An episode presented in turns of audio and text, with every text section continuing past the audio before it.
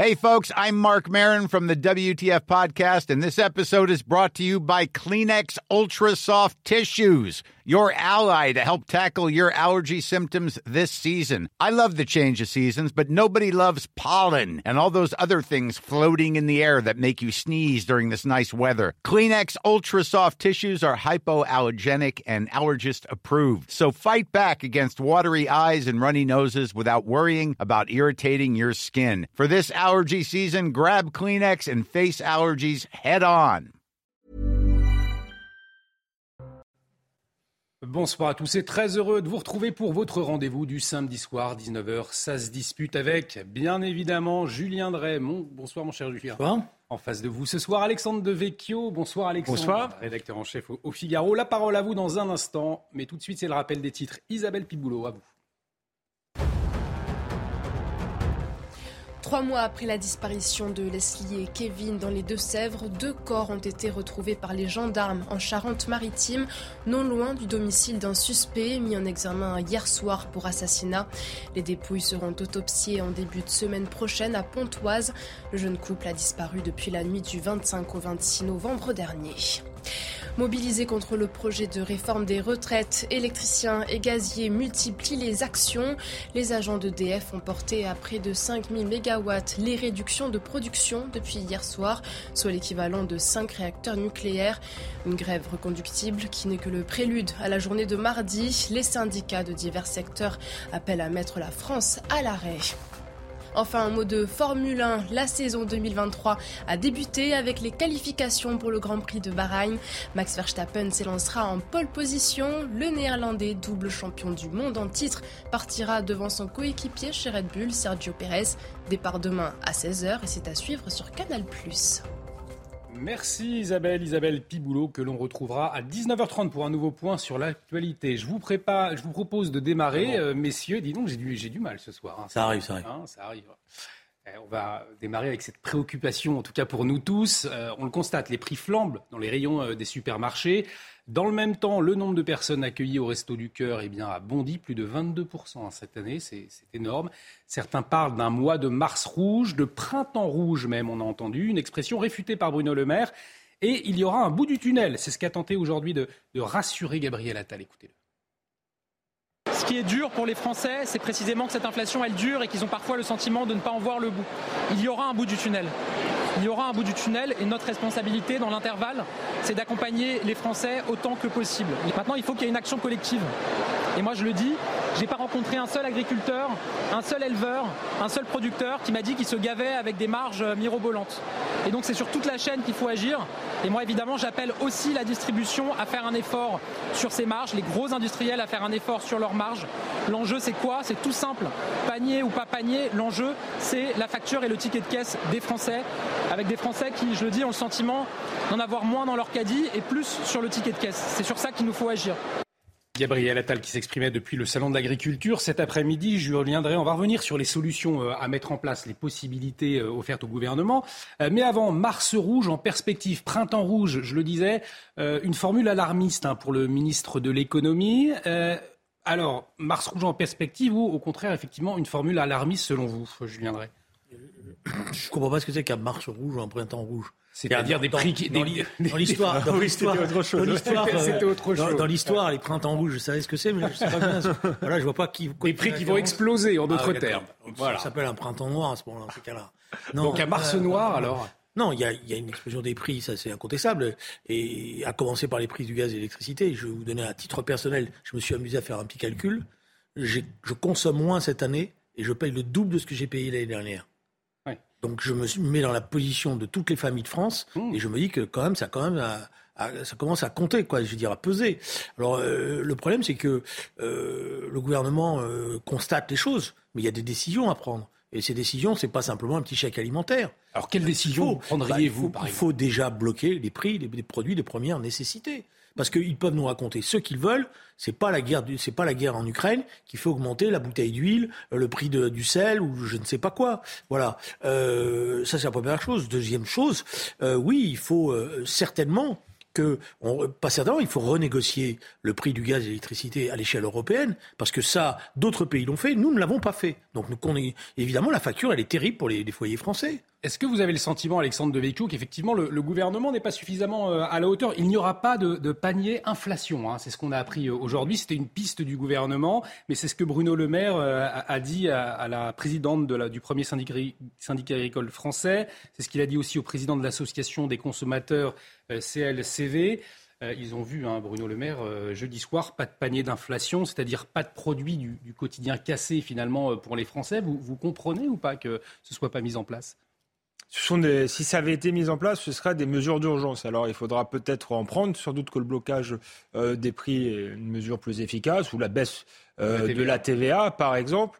Euh, mais le problème, euh, et là je partage ce qu'a dit Julien Dresse, c'est qu'on traite les symptômes et on ne traite pas les causes profondes. Et effectivement, la cause profonde qui pèse aujourd'hui sur les ménages, mais aussi sur les entreprises, c'est effectivement l'explosion du prix de l'électricité, qui n'est pas liée à la, à, la guerre en Ukraine, mais qui est liée au marché européen de l'électricité, puisque nous indexons le, le, le prix de, de l'électricité sur le prix du gaz euh, qui, coûte beaucoup plus cher. Or, la France, malgré ses difficultés avec les centrales, produit une, une électricité beaucoup moins onéreuse que, ce qu'elle est facturée aux Français. Donc oui, euh, la réforme la plus urgente aujourd'hui, c'est pas la réforme des retraites, c'est de renégocier effectivement ce, marché européen de l'électricité. Et si on n'est pas capable de le renégocier, euh, eh bien d'en sortir. Donc ça, ce serait une manière de traiter les, les, les causes profondes. de la même manière, euh, sans doute va-t-il falloir réfléchir d'une manière ou d'une autre à augmenter euh, les salaires euh, dans ce pays. On, parlait des restos du cœur tout à l'heure. Coluche, quand il a, il, a, il a créé les restos du cœur, c'était pour mettre un coup de pied aux fesses à l'État, pas pour que ça se perpétue. Là encore, on est obligé de, de, de, traiter les, les, les, symptômes. Alors, c'est pas à l'État de créer tout seul des emplois, mais il pourrait les créer les conditions euh, pour le faire, euh, je crois, et il n'y a pas de réflexion euh, là-dessus, et c'est ça qui est, qui est le plus inquiétant. Vous parliez tous les deux. je vais revenir sur 30 secondes. L'intervention de, de, Gabriel Attal, elle pose un problème parce que il y a peu de monde qui remettent en cause aujourd'hui les producteurs. Je pense que la majorité de l'opinion pense que les producteurs, les pauvres, ils sont, ils, sont en grande difficulté. Les paysans qui produisent, on sait que c'est pas facile. C'est pas eux qui sont en train de faire de la spéculation. Mais par contre, il ne dit rien sur la distribution et sur la grande distribution. Or, je maintiens que quand on va enquêter, qu'on va, on va faire une enquête sérieuse, on va voir que la grande distribution, quoi qu'elle en dise, et même s'il y a des grands porte-paroles qui sont euh, euh, très présents euh, médiatiquement et qui racontent ce qu'ils veulent, c'est pas vrai. Je veux dire, il faut, qu'on m'explique moi pourquoi le prix de l'huile, de l'électricité, du, sel, les petits gâteaux, les choses comme ça ont doublé. Un, un, exemple effectivement très parlant pour les parents, les grands-parents qui nous regardent. Le cacao, c'est une augmentation de 14%. Or, dans les rayons, euh, le, chocolat en poudre hein, qu'on met dans le lait, il a augmenté de 25%. Donc effectivement, il faut mettre la pression sur, euh, les industriels, Alexandre Devecchio? Les industriels, la, grande distribution, je, crois. Encore une fois, alors là, c'est pour le prix du cacao, donc peut-être qu'il euh, faut réfléchir pour les, industriels, mais je ne crois pas que ceux qui produisent effectivement, qui fournissent la, matière première, euh, sont ceux qui se qui s'enrichissent. Et je suis d'accord euh, sur la grande distribution, c'est un problème français. On a laissé la, grande distribution en situation de monopole, avec d'ailleurs des conséquences sociales, c'est-à-dire que dans ce qu'on appelle la France périphérique, il n'y a plus que la grande surface autour. Tous les petits commerces ont été euh, tués, on les a pas assez soutenus, soi-disant euh, que ça coûtait plus cher, euh, etc. Et puis souvent, ils, ne votaient pas de la bonne euh, couleur politique. Mais je crois que en réalité, quand il y a plus de concurrence, effectivement, il y a des situations de monopole et la grande distribution peut à la fois égorger les producteurs et pratiquer les, prix, voilà, qu'elle a envie de, de, pratiquer. Donc il va falloir se pencher sur le sur le problème. Ah, intéressant, c'est un problème de, ce sont des conséquences cette inflation, d'un manque de concurrence finalement de ces petits commerces qui petit petit à petit ont, disparu et qui ont laissé le monopole à la grande distribution Ça peut être euh, finalement non, la cause C'est pas le bon. Il y a un problème euh, d'urbanisation commerciale, de surconcentration, euh, de disparition notamment des commerces de proximité. Mais les commerces de proximité, ils, étaient aussi en train de s'affronter à une grande distribution qui a le monopole de cette affaire-là. Et donc, eux, du point de vue des prix, ils étaient aussi en, difficulté pour pouvoir avoir des bons prix. Mmh. Voilà. Et euh, euh, donc, euh, la question qui est posée, elle est simple, c'est que tant qu'il n'y aura pas de blocage des prix sur un certain nombre de produits de grande nécessité, la grande distribution jouera toujours à cache-cache. Pourquoi ils ne font pas le gouvernement? Pourquoi ils mettent pas Parce que la grande distribution, c'est un empire, c'est un énorme lobby et qui va venir pleurer. Ils ont, ils ont des porte-paroles qui sont remarquables, qui va venir vous pleurer, qui va prendre des courbes, des machins, des, vous expliquer, et voilà. Et, et donc euh, tout le monde va être, euh, va être apeuré en disant on peut pas, ah non, c'est vrai, c'est compliqué, etc. On n'est pas compte. Puis ils vont menacer. Hmm. Dans ces cas-là, ils disent bon, dans ces cas-là aussi. Temps d'emploi. Le fait qu'ils soient en situation de monopole, c'est là où ça, où ça joue. C'est plus difficile de leur mettre euh, la pression. Si vous fermez telle ou telle grande surface dans des endroits où il n'y a plus grand-chose, c'est une catastrophe. Ça devient une catastrophe euh, euh, sociale. Donc oui, le rapport de force est en faveur aujourd'hui de la grande distribution. Et c'est vrai que quand on voit Michel et Édouard Leclerc se faire passer pour un philanthrope, c'est un peu surprenant. Il y a une enquête d'ailleurs qui est très bien faite, ça paraît chez Plomb sur lui. On voit que voilà, c'est pas un petit épicier. Alors quand Gabriel Attal, Julien Drey dit euh, on voit bientôt le, bout du tunnel, c'est une façon de comprendre. En, non, j'ai pu comprendre qu'il venait de découvrir. Parce qu'il y a un homme politique qui a déjà parlé du bout du tunnel. Vous, vous êtes trop jeune, vous vous en souvenez pas. Alors dites-nous. C'était Raymond Barre.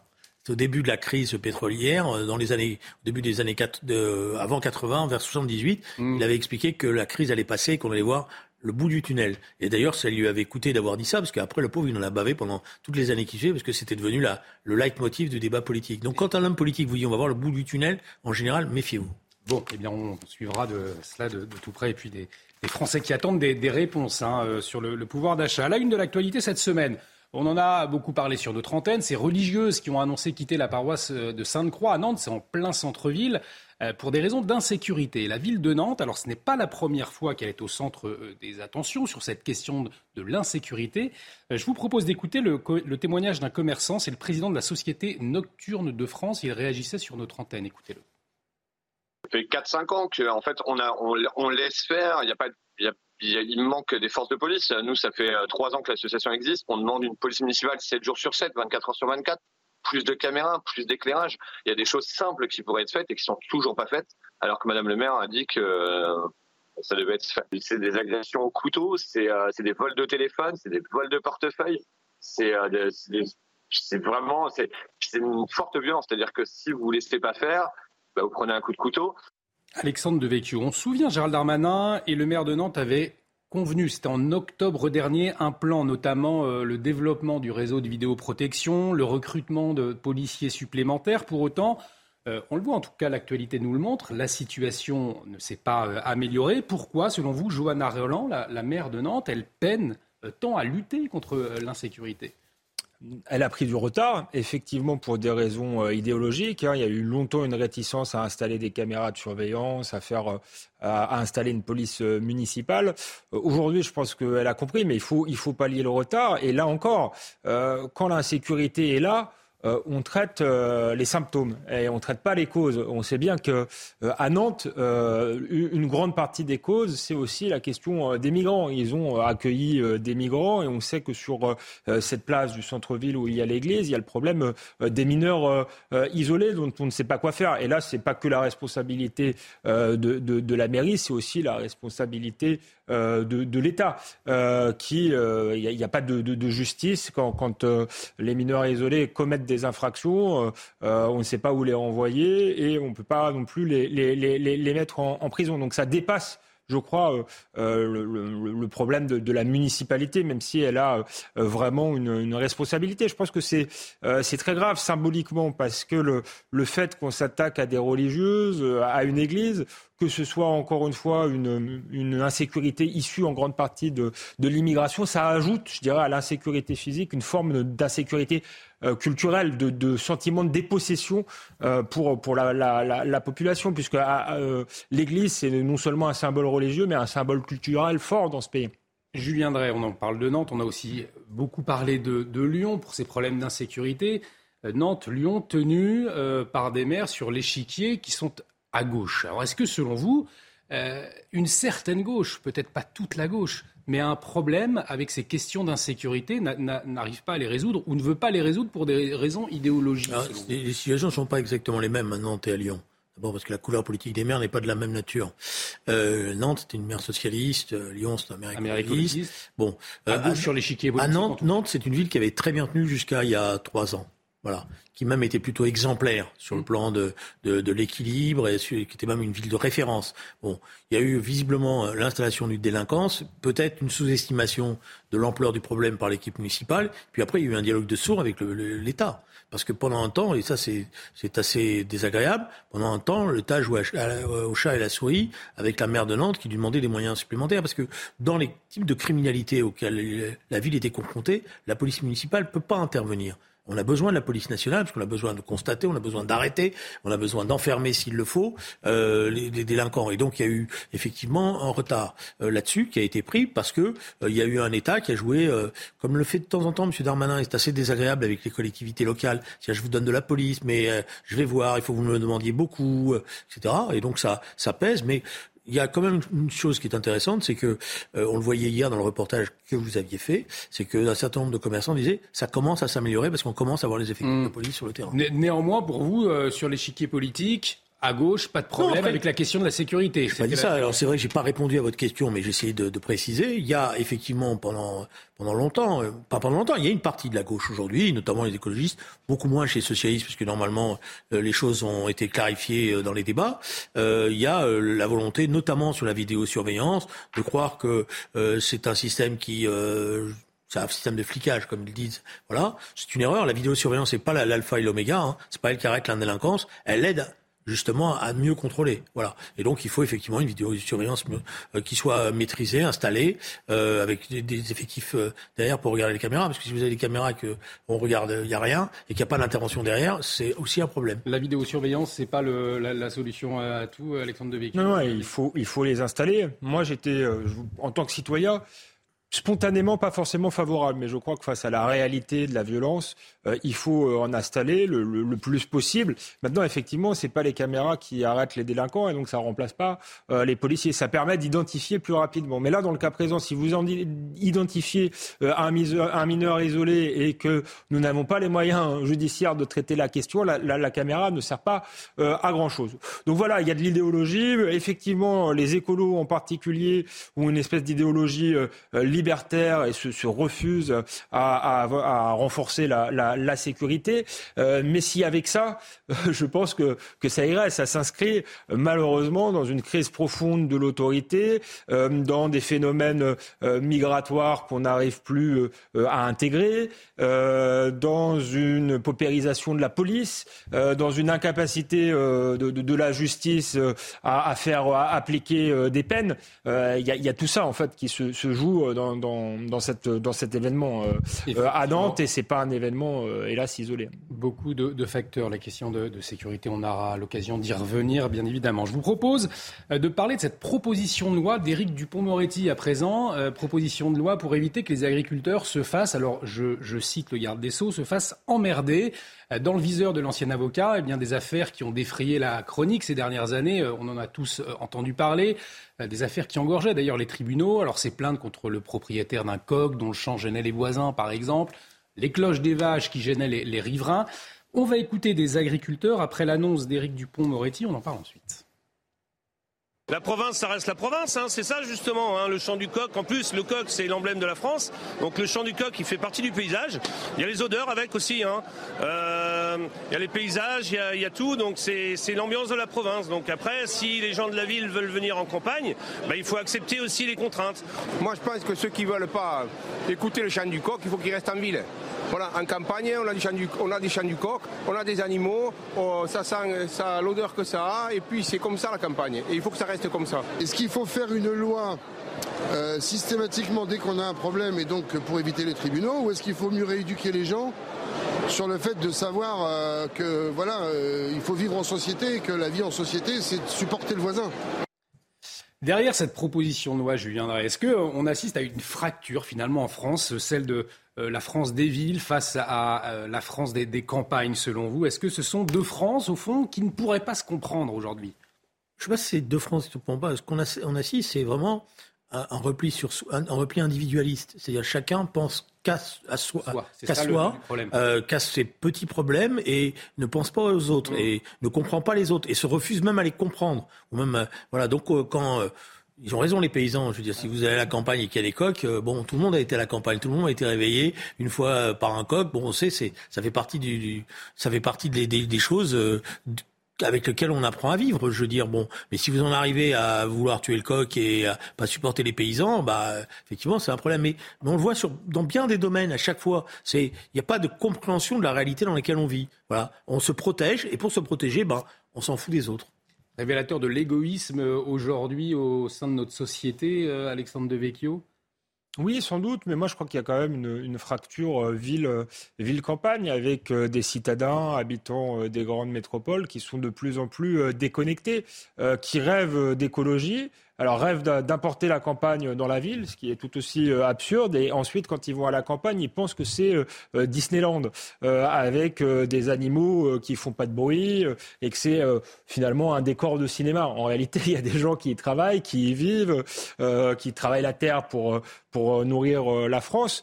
et donc ça reflète quand même une espèce de, manque d'éducation, de, de, naïveté, euh, d'incompréhension d'une certaine franche. Je trouve que c'est moi que c'est révélateur et euh, les campagnes sont de plus en plus euh, abandonnées. Il y a un problème pour trouver des agriculteurs. Plus de 50% ne sont pas remplacés. Donc c'est bien que certains euh, citadins viennent à la campagne, euh, euh, mais effectivement, il ne faut pas qu'ils se fassent d'illusions. C'est une, autre, c'est une autre vie et c'est pas simplement une nature façon Disneyland. Et je viendrai justement cette France des campagnes. Est-ce qu'aujourd'hui, elle est écoutée, entendue par les politiques et même par les politiques écologistes, selon vous? D'abord, le monde paysan, il a énormément reculé dans la société. Rappelez-vous, il y a encore 20 ans, c'était une force politique qui, comptait. Euh, voilà. Bon, maintenant, il a reculé numériquement, même si économiquement, ça compte, parce que la France, euh, dans, sa, dans son produit intérieur brut, heureusement qu'il a l'agriculture. Voilà. Euh, donc peut-être que le monde paysan est moins entendu parce que numériquement, il est moins fort sur le plan électoral. ça, ça c'est une réalité. Et donc, il est moins compris. Et donc, il est peut-être moins compris. Encore que Regardez quand même un chiffre qui est intéressant, c'est la fréquentation du salon de l'agriculture. Hum. Aujourd'hui, ils ont même été obligés de fermer parce qu'il y avait une, Effectivement. il y avait trop de, donc je pense que je pense qu'il y a une tendresse quand même qui existe dans notre pays à juste titre à l'égard du monde agricole. Moi, je vois peu de gens euh, mépriser euh, nos agriculteurs ou euh, avoir des formules agressives. Et je dirais même moins que quand j'étais beaucoup plus jeune. Voilà, parce qu'on tout le monde considère que la vie d'un agriculteur est une vie difficile, que le métier est très compliqué et que les gains sont sont, sont pas élevés pour une grande majorité d'agriculteurs parce qu'il faut distinguer entre les grands céréaliers et les autres. Mm. Bon, euh, donc je pense qu'il y, a une, il y a une volonté euh, de, de, du pays de préserver quand même euh, son agriculture, de préserver son indépendance et de le faire. Et de... Alors, ce qui est intéressant, mais c'est là où, les politiques doivent jouer, c'est que il nous reste quelques secondes, Alexandre de C'est l'évolution qui est en cours, l'évolution qui est en cours et qui est remarquable, et on le voit très bien au sein de l'agriculture. C'est-à-dire qu'on est en train de, de fabriquer une agriculture de qualité qui, sur le plan de la compétitivité dans le monde, va jouer son rôle. Bah, la, situation est quand même euh, difficile et, la balance commerciale euh, préoccupante pour, euh, pour l'agriculture. c'est même étonnant qu'un pays, par exemple, comme la Russie, aujourd'hui est autosuffisant et exporte alors que nous, on exporte du vin, mais sur d'autres produits, euh, on a beaucoup euh, régressé. Donc je suis moins optimiste que Julien Drey. Je pense que beaucoup de Français, effectivement, sont soucieux de l'agriculture, ont de l'empathie pour les, paysans, mais il y a une petite partie, une minorité écolo, mhm. qui voudrait des paysans comme dans les, livres de contes de fées, si vous voulez. Or, les paysans ont des contraintes. cultiver la terre, c'est pas si facile que ça. Parfois, effectivement, ça nécessite de mettre des des, pesticides, euh, mais je crois qu'on a une agriculture de meilleure qualité qu'ailleurs dans le monde. Donc je pense qu'il faut comprendre aussi euh, ces enjeux. Il ne faudrait pas que les, écolos s'improvisent agriculteurs à la place euh, des agriculteurs, parce que je pense qu'on les mettrait à travailler la terre, ils, crèveraient de faim. Et on le rappelle, un code, effectivement, ça chante à 5h du matin. On n'a plus le temps de marquer une... Vous, voulez, vous voulez dire un mot là-dessus Non, je viendrai. On peut toujours essayer de fabriquer des ennemis et pouvoir, à partir de là, mener des combats permanents. Je veux dire, moi, je regarde ce qui est la, réalité du pays. La réalité du pays, elle aime son agriculture, son agriculture, son agriculture et elle aime ah. ses paysans. Allez, on va, on, va marquer une, courte pause. Dans un instant, euh, on, va revenir sur euh, les mobilisations contre la réforme des retraites. avec la fin des vacances, elles reprennent. A tout de suite sur CNews. De retour sur le plateau de Ça se dispute, bienvenue si vous nous rejoignez toujours avec euh, Julien Drey et Alexandre Devecchio. Dans un instant, on s'intéresse au retour de la mobilisation contre la réforme des retraites. Mais avant, c'est le rappel des titres avec vous, Isabelle Piboulot. Accident routier en Isère vers 8h45. Un car scolaire bascule dans un ravin sur la nationale 85. Trois adultes, dont le conducteur, sont hospitalisés en urgence relative. Le bus transportait au total 46 personnes, principalement des enfants de primaire de retour de colonies de vacances. 18 ont été blessés légèrement. Acheminés à Grenoble, ils rentreront tous ce soir en train à Paris pour retrouver leur famille. Mettre la France à l'arrêt le 7 mars, telle est la volonté des syndicats mobilisés contre la réforme des retraites comme force ouvrière. Dans un communiqué, la Fédération nationale des transports et de la logistique appelle l'ensemble des conducteurs routiers à se mettre à l'arrêt dès demain soir à 22h. Le salon de l'agriculture, victime de son succès, l'accès au public a été fermé à 16h30, soit deux heures plus tôt que d'habitude pour des raisons de sécurité. Une forte affluence a compliqué la circulation des visiteurs dans les allées. Le salon rouvrira ses portes demain dès 9h pour sa dernière journée. Merci Isabelle. Prochain point sur l'actualité avec Isabelle Piboulot, ce sera à 20h. Je vous le disais, c'est donc la fin des vacances d'hiver demain et c'est aussi le retour des mobilisations contre la réforme des retraites. Alors que le texte est actuellement examiné au Sénat, les syndicats, eux, maintiennent la pression. Un mot d'ordre, on l'a entendu, la France à l'arrêt. Même appel du côté de Jean-Luc Mélenchon. C'était devant des étudiants et lycéens. Écoutez-le. Ce qui va se passer à partir du 7 est hors du commun. Je vais leur dire, messieurs, mesdames, les, les importants, les très grands dirigeants, et vous autres comprenez bien pourquoi ils vous tapent comme ça du matin au soir en vous traitant de voyous, de bons à rien, de feignants, etc. Pourquoi? Parce qu'ils peuvent rien contre le peuple qui travaille. Parce qu'il n'y a rien qui marche sans le travail humain. Rien, absolument rien. Le peuple est le plus fort, à condition qu'il s'empare de sa force. Et ça, c'est un acte politique. C'est ça qui est en train de se passer. Ces heures-ci, tout le monde se demande. Et Louis vous a dit, vous bloquez tout ce que vous pouvez. Et moi, je vous dis pareil bloquez tout ce que vous pouvez. Alors Jean-Luc Mélenchon, donc, qui s'adressait à des étudiants et des lycéens, est-ce que c'est raisonnable, Julien Drey, de la part d'un leader politique, d'échauffer les esprits d'une partie de la jeunesse, euh, euh, selon vous, ou effectivement c'est euh, ça reste euh, un appel au, blocage justifiable et compréhensible au vu du contexte politique. Ça, écoutez, ça fait des années qu'il y a des meetings dans les universités euh, de gauche euh, et aussi de droite des fois, avec les prises de position politiques des, dirigeants qui viennent dans ces, dans ces meetings. Bon, voilà. Moi, je crois qu'il faut quand même faire attention parce que je vois bien ce qui est en train de se passer depuis quelques jours. Et je voudrais d'ailleurs que les médias fassent attention. Le piège que nous tend le gouvernement, c'est la dramatisation.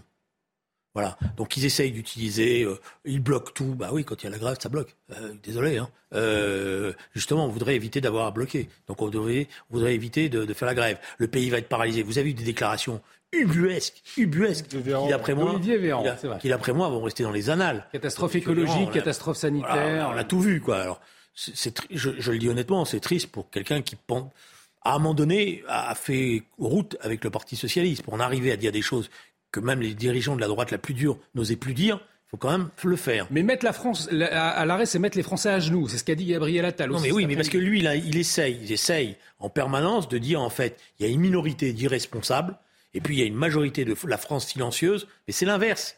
C'est justement ce, tous les sondages le montrent. Même si c'est difficile, même si ça va être pénible, même si ça va occasionner des grandes gênes, même s'il y a une perte de pouvoir d'achat réel derrière avec ces grèves, la majorité de nos concitoyens et nos concitoyens, c'est-à-dire justement ceux qui travaillent, ceux qui souffrent, bah, ils ont compris que cette retraite, c'était quelque chose de, mauvais pour eux. Le blocage va être soutenu par une partie des Français, même c'est cette majorité silencieuse qui travaille, qui va se lever tôt, qui ne va pas pouvoir faire grève, hein, notamment euh, mardi, selon vous On va voir. Euh, tout le jeu du gouvernement, effectivement, c'est d'essayer de, de diviser l'opinion publique, de faire en sorte que l'opinion se retourne contre le, mouvement de grève. Bon, pour l'instant, 75% des, Français soutiennent, donc c'est un soutien euh, très important.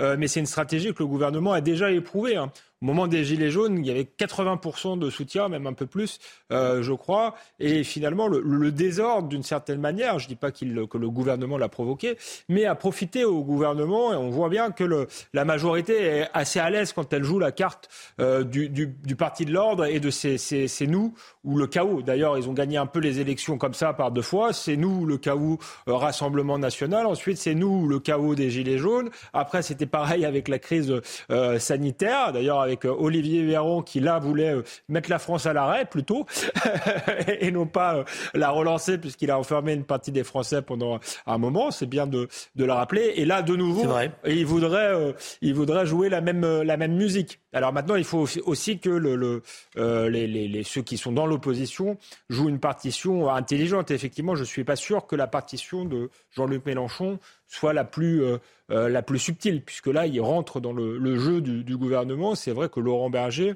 euh, a été, je crois, plus subtil et que les syndicats sont d'ailleurs pas forcément d'accord avec la ligne très radicale défendue par, par la, la, France insoumise. insoumise. Et on voit bien qu'il y a une montée aussi en, des, syndicats une, une, montée en puissance. Ils ont commencé là, pour le coup, euh, à, manifester de manière euh, très sobre, à faire des grèves euh, une fois par semaine. Et donc là, il y a, une logique de, rapport de force qui s'installe, mais ils ont pu montrer à l'opinion que ce n'était pas forcément eux qui étaient d'abord pour les blocages.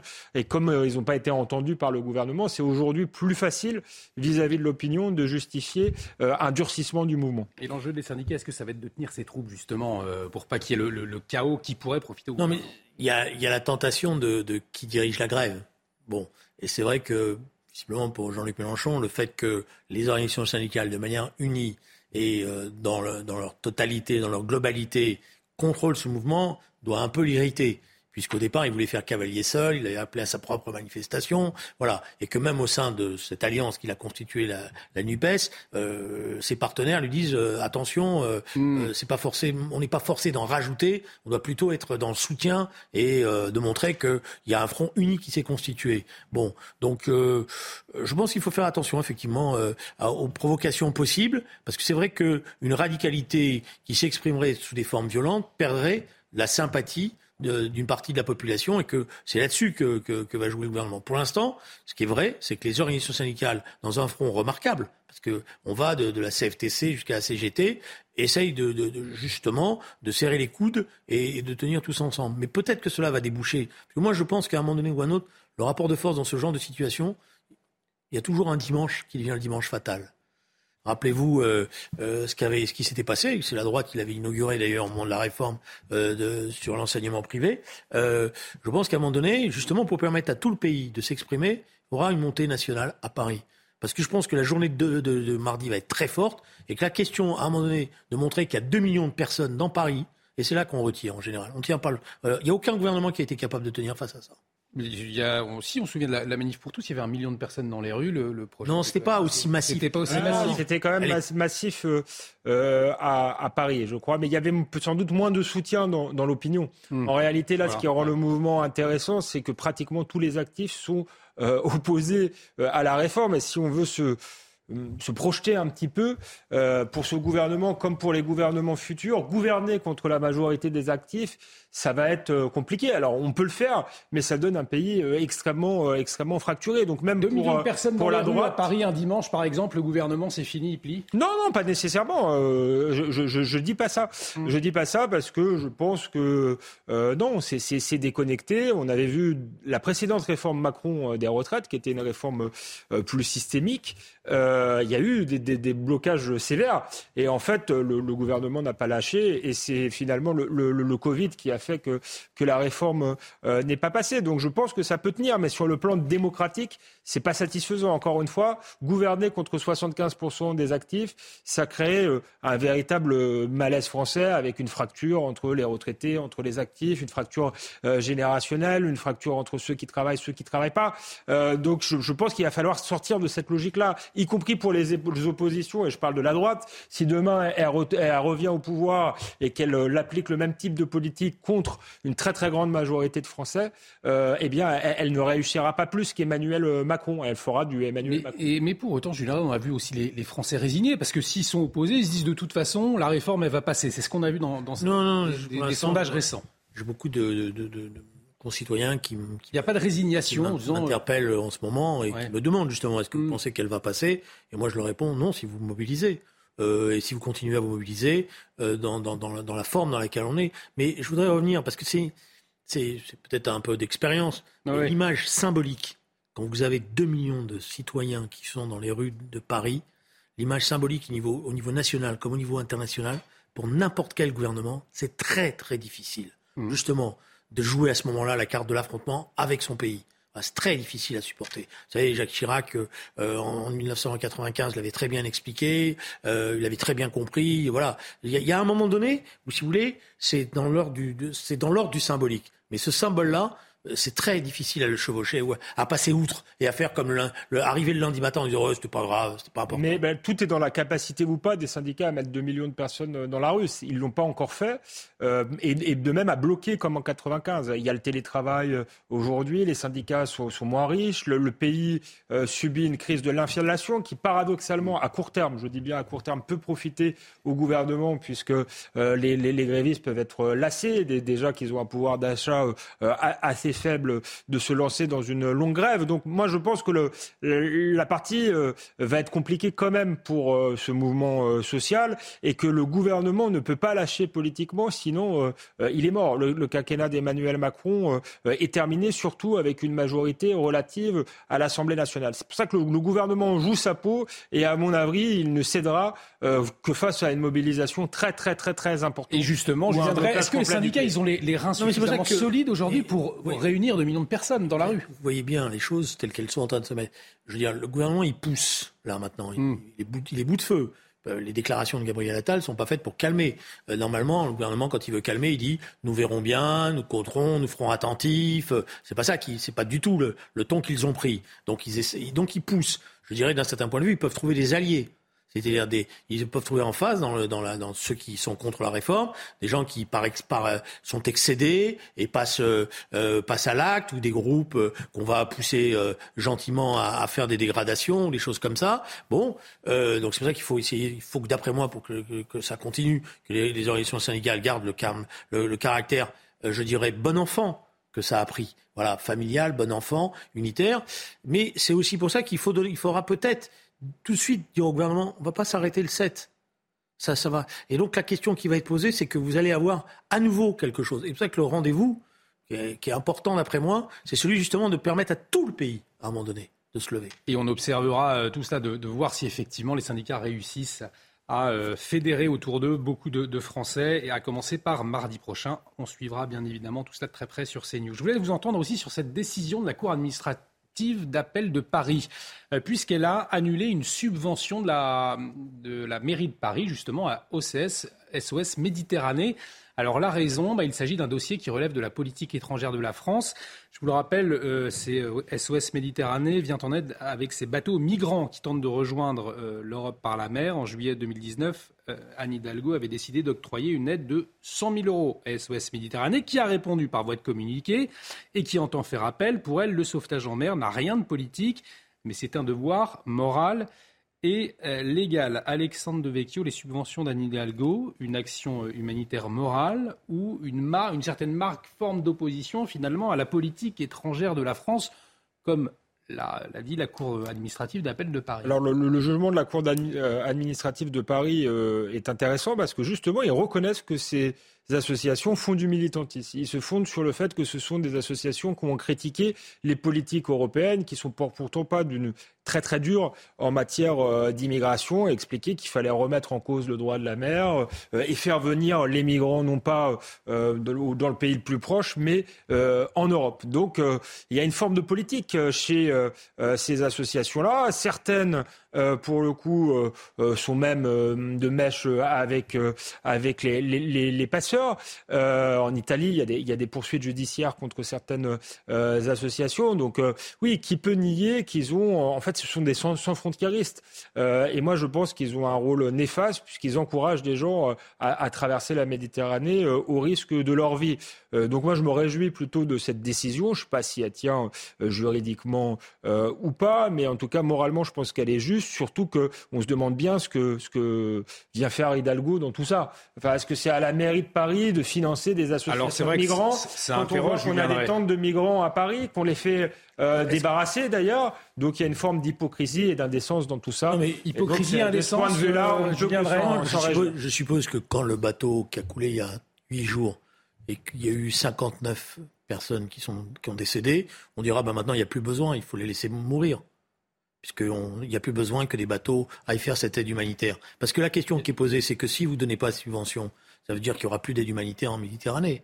Est-ce que vous pensez que parce qu'il n'y aura plus d'aide humanitaire en Méditerranée, les gens qui aujourd'hui traversent la Méditerranée, qui en général ont un long parcours avant d'y arriver, ont été souvent raquettés, violentés, etc., vont arrêter de prendre ces bateaux-là? Au contraire, ils ont, on aura encore plus de, de, voilà. Mais est-ce qu'on peut pas cette question d'urgence, de sauvetage, je vous rappelle, pas le gérer différemment Je vous rappelle une chose c'est que le gouvernement italien, il y a deux ans, hmm. trois ans, s'en était pris à SOS Méditerranée. Il avait même fait arrêter la capitaine d'un bateau.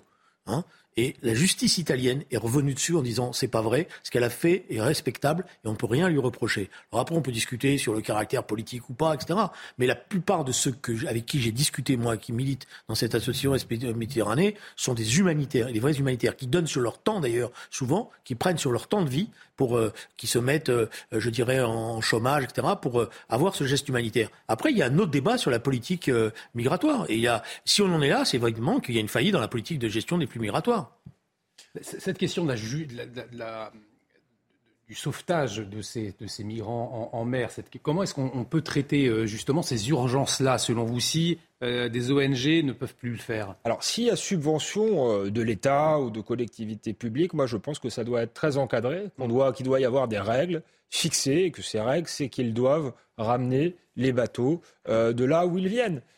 Tout simplement, si ces, ONG ne veulent pas voilà, respecter pour le coup les droits et les règles qui ont été fixées et sans doute certaines qu'il va falloir durcir, eh bien il n'y a pas de raison euh, euh, qu'elle touche des subventions euh, publiques. Du reste, il y a Frontex et également, donc il y, a, il y, a, sans doute besoin d'ONG, mais il faut, voilà, il faut, faut, essayer de, de, faire en sorte que les ONG soient le moins militantes possible. il faut essayer aussi de décourager les gens de faire la traversée, parce que moi, je pense que c'est le meilleur moyen d'éviter des noyades. Ça pourrait les décourager, selon vous, si les personnes qui veulent traverser sont au courant. Moi, je pense que si l'Europe envoie des signaux clairs, le problème, c'est que les signaux sont pas clairs pour les gens qui traversent ont l'impression que l'Europe euh, est un Eldorado. En réalité, ils vont dormir euh, à côté du, périph' ou à porte de, la chapelle sous des tentes. Si le message qui est envoyé, c'est nous n'avons plus les moyens de vous accueillir, euh, vous serez chassés, renvoyés,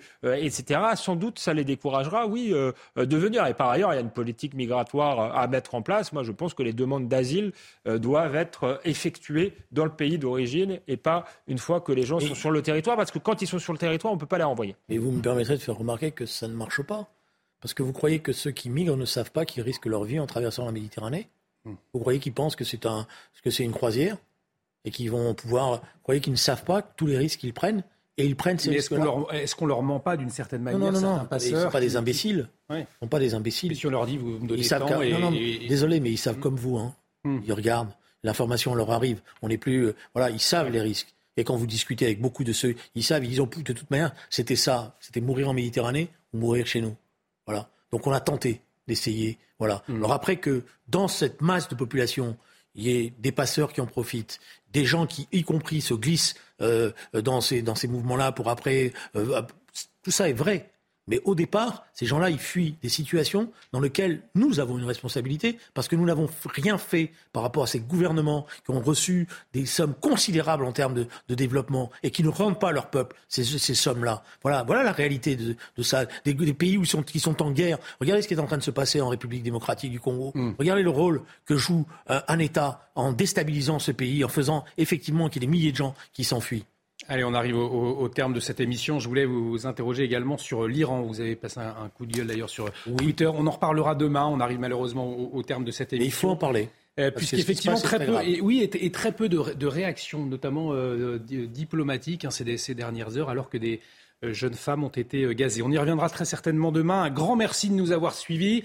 Dans un instant, restez avec nous sur CNews. Ne manquez pas l'interview d'Alain Finkielkraut, le philosophe. Ce sera avec Mathieu Boccoté face à Boccoté dans un instant avec Arthur de Batrigan orchestré par Elliot Deval. Et puis à 22h, les visiteurs du soir. Et ce sera avec Frédéric Tadei. Excellente soirée sur notre antenne. À très vite.